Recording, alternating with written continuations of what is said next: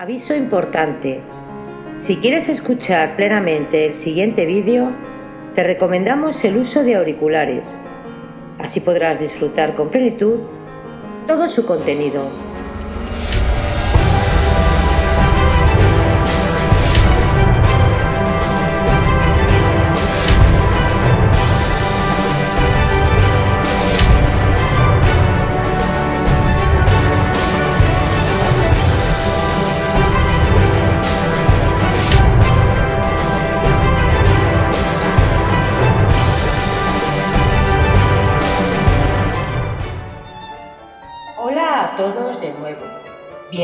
Bienvenidos a Biografías Épicas. Hoy continuamos con la narración de la novela histórica y épica Lo que el viento se llevó, de la escritora Margaret Mitchell. Recordaros suscribiros al canal para así poder colaborar a crecer juntos. Hay muchas historias increíbles por descubrir. Lo que el viento se llevó, por Margaret Mitchell. Capítulo 55 Querida mía, no necesito ninguna explicación ni quiero oírla, dijo Melanie enérgicamente, al tiempo que ponía un dedo sobre los labios de Scarlett, deteniendo sus palabras. Te insultas a ti misma, a Ashley y a mí, solo con suponer que haya necesidad de una explicación entre nosotros. Pero si los tres hemos sido como soldados que han luchado juntos contra el mundo entero durante años. Me avergüenza que puedas pensar que comadreos absurdos pueden separarnos. ¿Crees que puedo pensar que tú y mi Ashley? ¡Qué ocurrencia! ¿No comprendes que te conozco mucho mejor que nadie en el mundo te conoce? ¿Crees que me he olvidado de todas las cosas que has hecho por Ashley, por View y por mí? Todo, desde salvar mi vida hasta impedir que muriéramos de inanición. ¿Crees que puedo olvidarme de ti haciendo aquellos duros surcos detrás del caballo del yankee, con los pies casi desnudo y las manos llenas de ampollas, sencillamente para que el bebé y yo tuviéramos que comer y al mismo tiempo creer de ti cosas tan horribles? No quiero que me digas ni una sola palabra, Scarlett, ni una sola. Pero... Scarlett balbuceó y se detuvo. Hacía una hora que Red con Bonnie y con Prissy había salido de la ciudad y el abandono se había unido a la ira y a la vergüenza. El recuerdo de lo de Ashley y la defensa de Melanie eran más de lo que podía soportar. Si Melanie hubiera dado crédito a India y a Archie, si lo hubiera echado de la reunión o sencillamente si lo hubiera recibido con frialdad, entonces podría haber mantenido la cabeza erguida y haber luchado con todas las espadas de su panoplia. Pero ahora, con Melanie que se colocaba entre ella y la ruina social, que se interponía como una fina y brillante hoja, con confianza y ardor en sus ojos, no cabía honradamente más que confesar toda la verdad. Sí, decirlo todo, desde el lejano comienzo en el porche de Tara. Se sentía impulsada por una conciencia que, aunque largo tiempo dormida, aún podía despertar, una estricta conciencia católica. Confiesa tus pecados y haz penitencia de ellos con dolor y contrición le había dicho Ellen un millar de veces. Y en aquella crisis la educación religiosa que Ellen le había dado parecía volver a ella y apoderarse de su alma. Confesaría, sí, absolutamente todo, cada palabra, cada mirada, aquellas pocas caricias, y entonces Dios aliviaría su dolor y le daría la paz. Y como penitencia, la vista del rostro de Melanie, cambiando de profundo cariño y confianza al horror incrédulo y a la repulsión. Oh, Sería una penitencia demasiado terrible tener que vivir el resto de su vida recordando la expresión de Melanie, sabiendo que Melanie conocía toda la bajeza, la mezquindad, la deslealtad, la hipocresía que había en ella. En otros tiempos, la idea de lanzar, insultante, la verdad al rostro de Melanie y gozar viendo derrumbarse su paraíso había sido una idea que la llenaba de felicidad, y le parecía que tal satisfacción podía compensar todo cuanto ese gesto pudiese hacerle perder. Pero ahora todo había cambiado por completo, y no había nada más allá de sus deseos. ¿Cómo había cambiado así? No lo sabía. Era demasiado grande el tumulto de ideas opuestas que luchaban en su mente para poder discernir. Scarlett solo se daba cuenta de que así como un día había deseado que su madre continuara creyendo la buena y de corazón puro, así ahora deseaba apasionadamente conservar la elevada opinión que de ella tenía Melanie.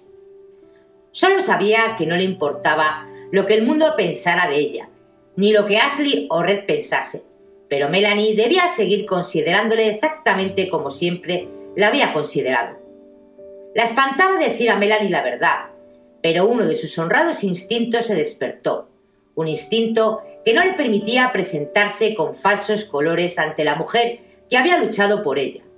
Por eso aquella mañana, en cuanto Red y Bonnie salieron de casa, había corrido a la de Melanie. Pero las primeras palabras atropelladas, Melanie, tengo que explicarte lo del otro día, Melanie la había interrumpido imperiosa. Scarlett, mirando avergonzada los negros ojos que lanzaban destellos de amor y de ira, comprendió, con el corazón destrozado, que no poseería nunca la paz y la tranquilidad que siguen a una buena confesión. Melanie, de una vez para siempre, había deshecho el plan de conducta que Scarlett había trazado. Con una de las más sanas emociones que sintiera jamás, comprendió Scarlett que aliviar su torturado corazón sería un rasgo del más refinado egoísmo. Descargaría su corazón echando la carga sobre el de una persona inocente y confiada. Tenía con Melanie una deuda por la lealtad con la que había defendido, y esa deuda solo podía pagarla con el silencio. Qué cruel pago hubiera sido destrozar la vida de Melanie haciéndole saber que su marido no le era fiel y que su amiga más querida era la culpable de ello. No puedo decírselo, pensó con desconsuelo. Nunca, aunque la conciencia me mate.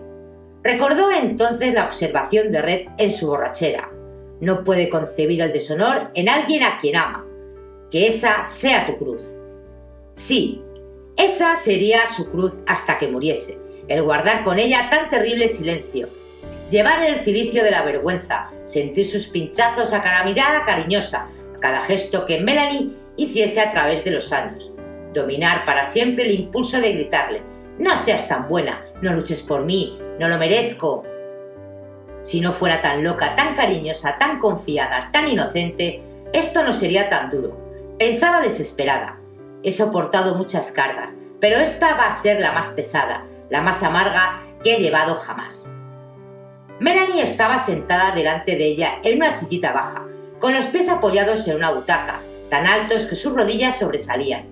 Una postura infantil, que no se hubiera permitido de no estar dominada por la ira hasta el punto de olvidar las conveniencias. Estaba zurciendo un gran desgarrón en una prenda y manejaba la brillante aguja tan furiosamente cómo manejaría la espada en un duelo.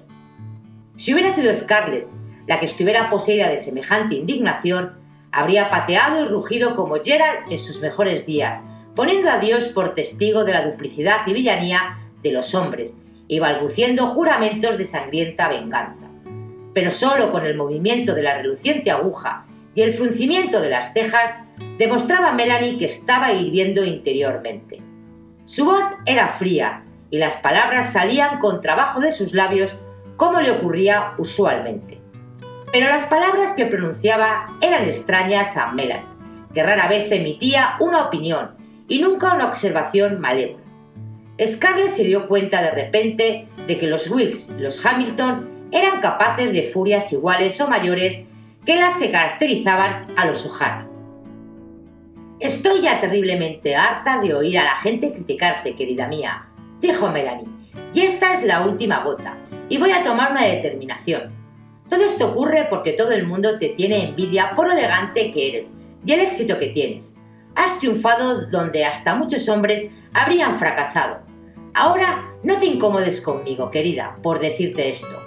Yo nunca he pensado que eres poco femenina, como dice mucha gente, porque eso no es verdad. La gente no te entiende porque no puede soportar que una mujer sea inteligente, pero tu inteligencia y tu éxito no dan derecho a la gente para decir que tú y Ashley, estrellas del cielo. La suave vehemencia de esta última y extraña exclamación hubiera pasado inadvertida en otros labios, pero en los de Melanie hizo que Scarlett la mirase, asustada ante una exaltación tan sin precedentes. Y venirme a mí con las asquerosas mentiras que han inventado Archie, India y la señora Elsin, ¿cómo se atrevieron? Desde luego la señora Elsin no vino. Claro que no, no tuvo ese valor, pero siempre te ha odiado, querida, porque eres mucho más admirada que Far. Y la molestó tanto que no encomendases a Hunt la dirección de la serrería. Tuviste mucha razón al no encomendársela. Es un tonto y un inútil. Así habló Melanie del compañero de su infancia, del adorador de varios años. Me indigno conmigo misma al pensar en Archie. No debía haber dado cobijo a semejante bandido. Todo el mundo me lo decía, pero yo no quería hacer caso.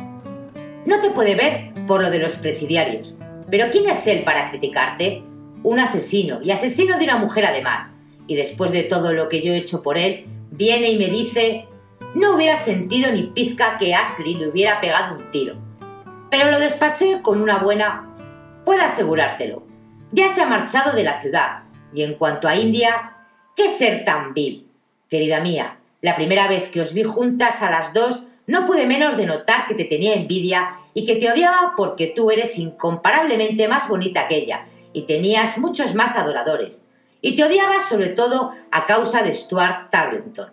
Ya ha hablado tanto con lo de Stuart Tarleton que, bueno, siento mucho decirlo tratándose de la hermana de Ashley, pero yo creo que tanto pensar en él le ha atacado la cabeza. No cabe explicar de otro modo su acción. Le he dicho que no vuelva a poner los pies en esta casa, y que si oigo repetir tal vil insinuación, yo la... yo la llamaré mentirosa delante de todo el mundo. Melanie se detuvo y repentinamente la ira se borró de su rostro, dando paso al dolor. Tenía la apasionada lealtad del clan peculiar de los georgianos, y la idea de una riña de familia le destrozaba el corazón. Pero Scarlett era para ella la más querida. Continuó. Siempre ha estado celosa de ti porque yo te quería más que a ella. Nunca volverá a poner los pies en esta casa, y yo no volveré a ponerlos en ninguna en que se la reciba. Ashley está de acuerdo conmigo, y eso que le desgarra el corazón al pensar que su misma hermana es capaz de decir semejante. Al oír el nombre de Ashley, los destrozados nervios de Scarlett cedieron y rompió a llorar desconsoladamente. No podría dejar nunca de herirlo en lo más íntimo. Su único pensamiento había sido hacerlo feliz y darle tranquilidad, y parecía que se proponía hacerle daño a cada momento. Había destrozado su vida, rebajado su orgullo y su respeto de sí mismo, arruinado esa paz interior y esa tranquilidad que se basan en su integridad, y ahora lo había separado de la hermana a quien tanto amaba. Para salvar la reputación de ella y la felicidad de su esposo, India había tenido que ser sacrificada, había que hacerla pasar por una mentirosa, por una solterona celosa medio chiflada. India, que tenía razón en todas las sospechas que había sentido siempre y en todas las palabras acusadoras que había pronunciado. Siempre que Ashley mirase los ojos de India, vería brillar en ellos la verdad, el reproche y el frío desdén que tan bien sabían expresar los ojos de los Wilds. Sabiendo que Ashley apreciaba en más el honor que la vida, Scarlett comprendió cómo estaría sufriendo. Él como Scarlett se veía obligado a guarecerse bajo las faldas de Melanie. Aunque Scarlett reconocía la necesidad de esto y comprendía que la culpa de esta posición falsa era principalmente suya, sin embargo, sin embargo, mujer al fin, pensaba que hubiera respetado más a Ashley si hubiera matado a Archie y hubiese reconocido toda la culpa ante Melanie y ante el mundo. Comprendía que no era leal, pero se sentía demasiado desgraciada para pararse en esos detalles. Algunas de las insultantes y despreciativas palabras de Red se presentaban a su memoria y se preguntaba si verdaderamente Ashley había desempeñado un papel muy varonil en la comedia.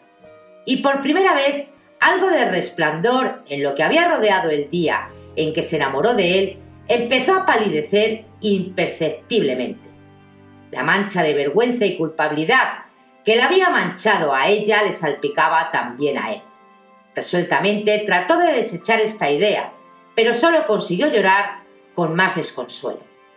No llores, no llores, gritó Melanie dejando caer la labor, echándose en el sofá y atrayendo la cabeza de Scarlett sobre sus hombros. No debía haberte hablado de esto y disgustado de este modo. Comprendo el terrible efecto que esto te producirá y nunca más volveremos a mencionar. No, ni entre nosotros ni a los demás. Será como si nada hubiese ocurrido. Pero añadió con amargura. Les enseñaré a India y a la señora Elsin lo que son las cosas. No vayan a creer que se pueden lanzar calumnias sobre mi marido y mi cuñada. Voy a arreglar las cosas de tal modo que ninguna de las dos se atreverá a volver a levantar la cabeza en Atlanta. Y quien la reciba o les dé crédito será mi enemigo. Scarlett, pensando tristemente en el porvenir, comprendió que suya era la culpa de una enemistad que dividía a la ciudad y a la familia durante generaciones. Melanie cumplió su palabra. Nunca más mencionó tal asunto ni a Scarlett ni a Ashley. No lo volvió a discutir absolutamente con nadie. Adoptaba un aire de fría indiferencia que se cambiaba rápidamente en glaciar dignidad si alguien se atrevía a hacer la menor alusión al asunto. Durante las semanas que siguieron a la fiesta, cuando Red había desaparecido misteriosamente y la ciudad estaba en un estado de frenética chismografía, excitación y partidismo, ella no concedía cuartel a los detractores de Scarlett, ya fuesen sus antiguos amigos o de su misma sangre. No hablaba, obraba. Se pegó a Scarlett como una lapa. La obligaba a ir al almacén y al depósito de maderas todas las mañanas, como había acostumbrado siempre a hacerlo, y generalmente la acompañaba. Se empeñó en que Scarlett saliera en coche todas las tardes, aunque Scarlett no quería exponerse a la curiosa mirada de sus conciudadanos. Y Melanie se sentaba en el coche a su lado. Melanie hacía sus visitas al atardecer en su compañía, introduciéndola a la fuerza en salones en los que hacía más de dos años que no había puesto los pies. Y Melanie, con su tranquilo, quien bien quiere a Juan, bien quiere a su can, la imponía, obligando a dirigirle la palabra a las estupefactas señoras a quienes iba a visitar. Durante aquellas tardes hacía ir temprano a Scarlett y se quedaba hasta que los últimos visitantes se iban, privando de aquel modo a las señoras del placer de quitarle el pellejo al volver la espalda. Estas visitas eran un tormento para Scarlett, pero no se atrevía a negarse a ir con Melanie. La desesperaba sentarse entre mujeres que sabían se estaban preguntando si efectivamente había sido sorprendida en adulterio.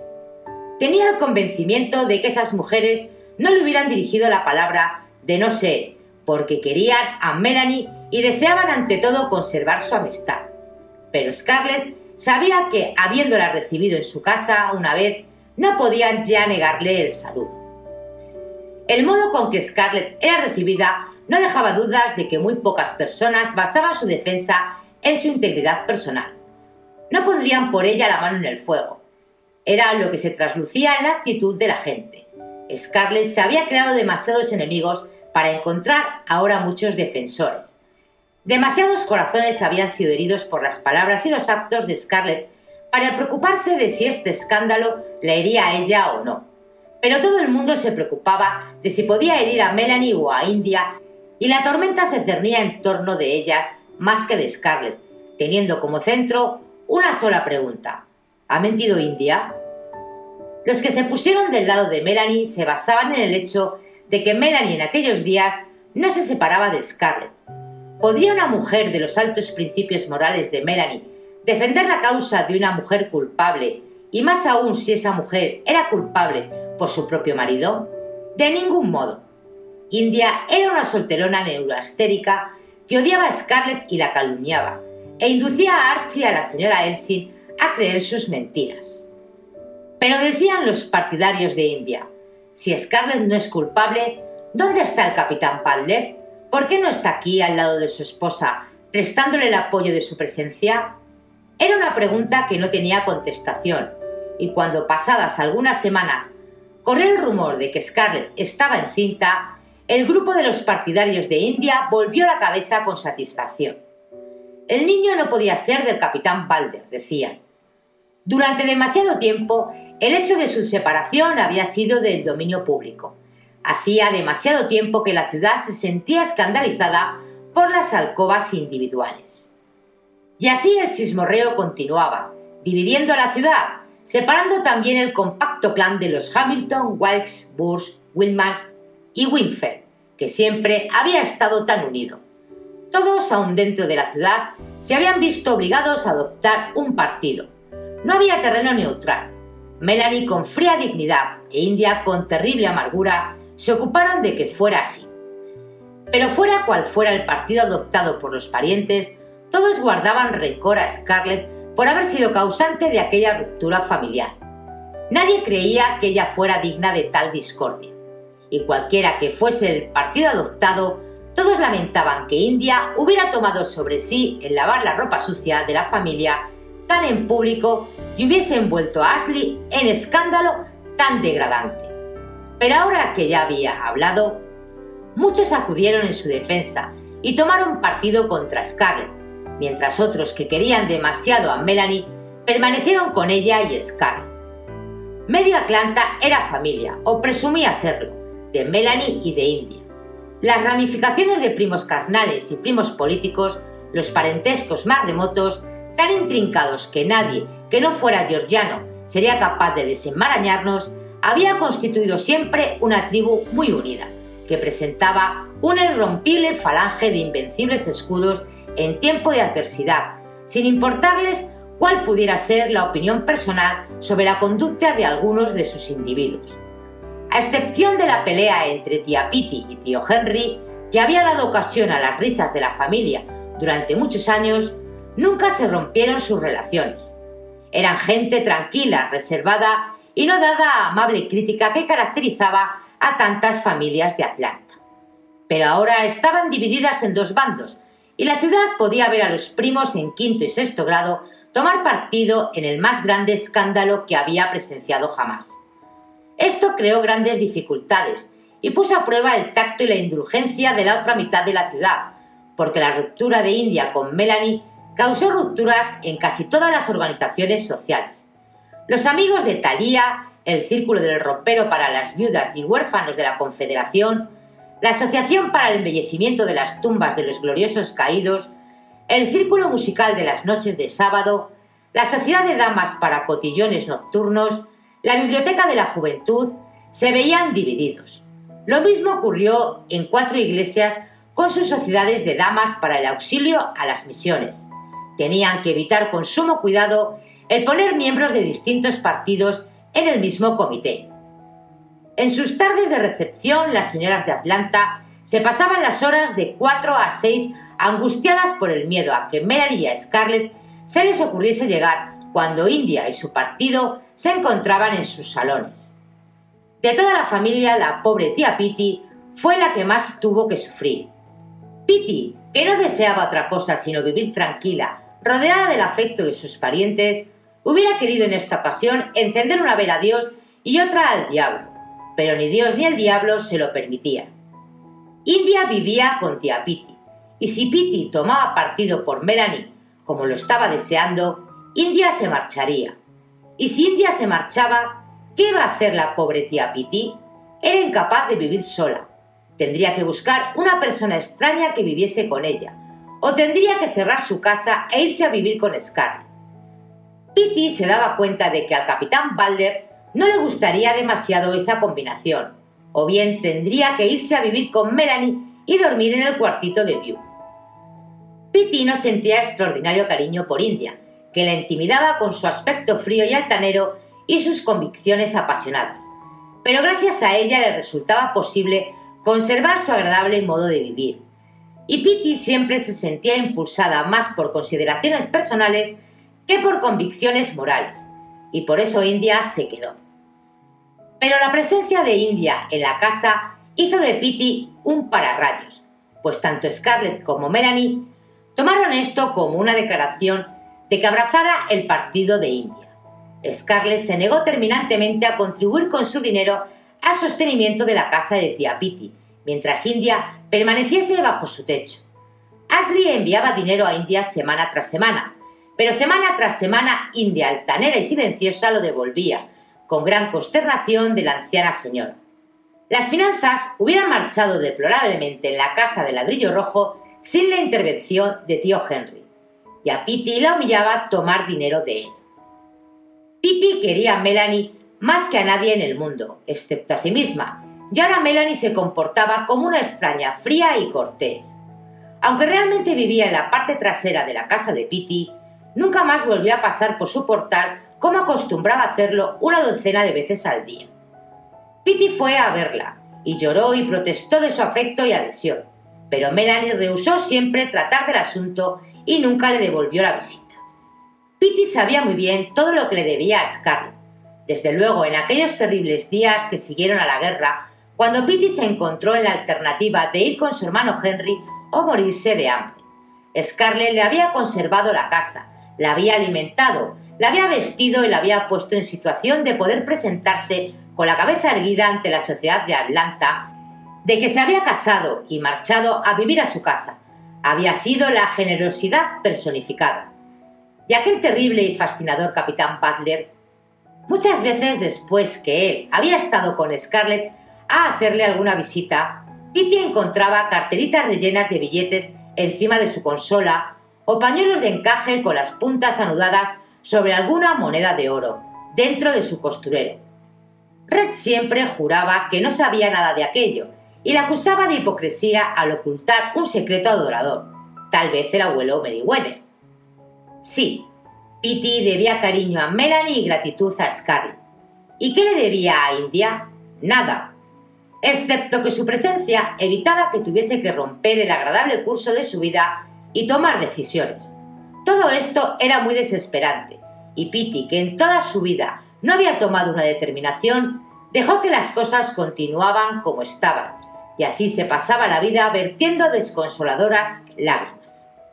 En resumidas cuentas, algunas personas creían de todo corazón en la inocencia de Scarlett, no a causa de sus méritos personales, sino porque Melanie creía en ella.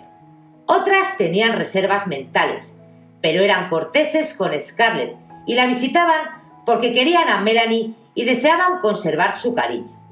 Los partidarios de India le hacían una ligera inclinación de cabeza y algunos le negaron por completo el saludo. Estos últimos eran francamente insultantes, pero Scarlett comprendía que a no ser por la conducta de Melanie y su rápida acción, toda la ciudad se hubiera declarado contra ella, aislándola en absoluto. Fin del capítulo 55 de Lo que el viento se llevó. Si queréis el próximo capítulo en breve, deja tu comentario y tu like. Y tan pronto como me sea posible, tus deseos se harán realidad. Y recuerda, si no quieres perderte ningún capítulo, suscríbete. Gracias y hasta el siguiente vídeo.